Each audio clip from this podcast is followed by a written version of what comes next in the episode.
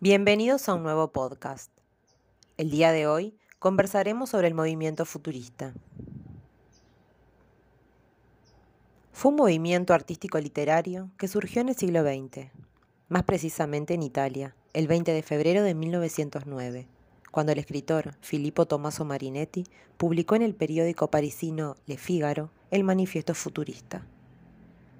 En él se declara que el mundo se ha enriquecido con una belleza nueva, la belleza de la velocidad. El término futurismo significa movimiento orientado hacia el futuro.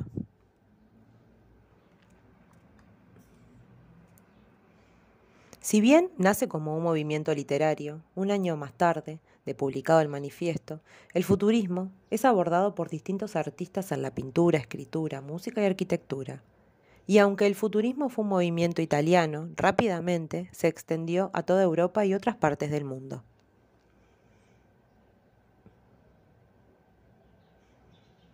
Se caracteriza por la ruptura con la tradición estética del siglo anterior. El mundo había cambiado y el arte debía cambiar también.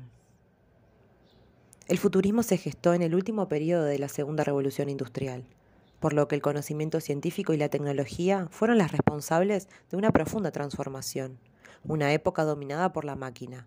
Automóviles, telégrafos, aviones y trenes eran un símbolo de civilización, de evolución. Máquina significa revolución en su sentido teórico y social. Pretendieron interpretar el movimiento y la velocidad en las obras artísticas, en todas sus manifestaciones, ya sea en el lienzo o en la palabra. El escritor futurista buscó crear una literatura que innovara en las artes de este periodo a través de contenidos originales y nuevos.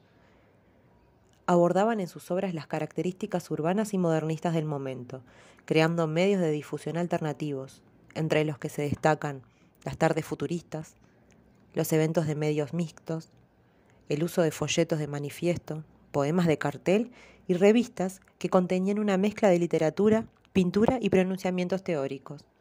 En los diversos textos se resalta la libertad de palabra, se valora la escritura como un fenómeno visual y se observan diversas fuentes, colores y criterios de diagramación, así como una ruptura con la métrica, entre otras cosas. Uno de sus exponentes literarios fue Alberto Mario Ferreiro.